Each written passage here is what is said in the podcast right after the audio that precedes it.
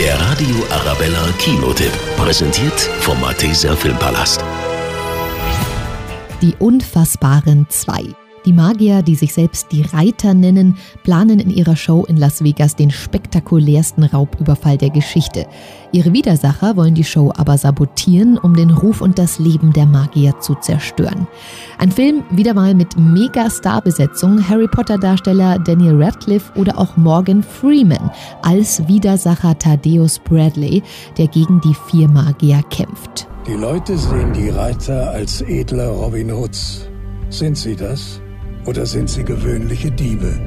Jedenfalls weiß man, sie haben über eine Bühne in Las Vegas eine Bank in Paris ausgeraubt. Sie haben einen Versicherungsmagnaten um hunderte Millionen Dollar erleichtert und verschwanden über ein Dach in New York. Und jedes Mal ging ein wahrer Geldregen auf ihre treuen Fans nieder. Was niemand weiß, Sie haben einen Mann zurückgelassen, einen Unschuldigen, der den Kopf für sie hinhalten musste.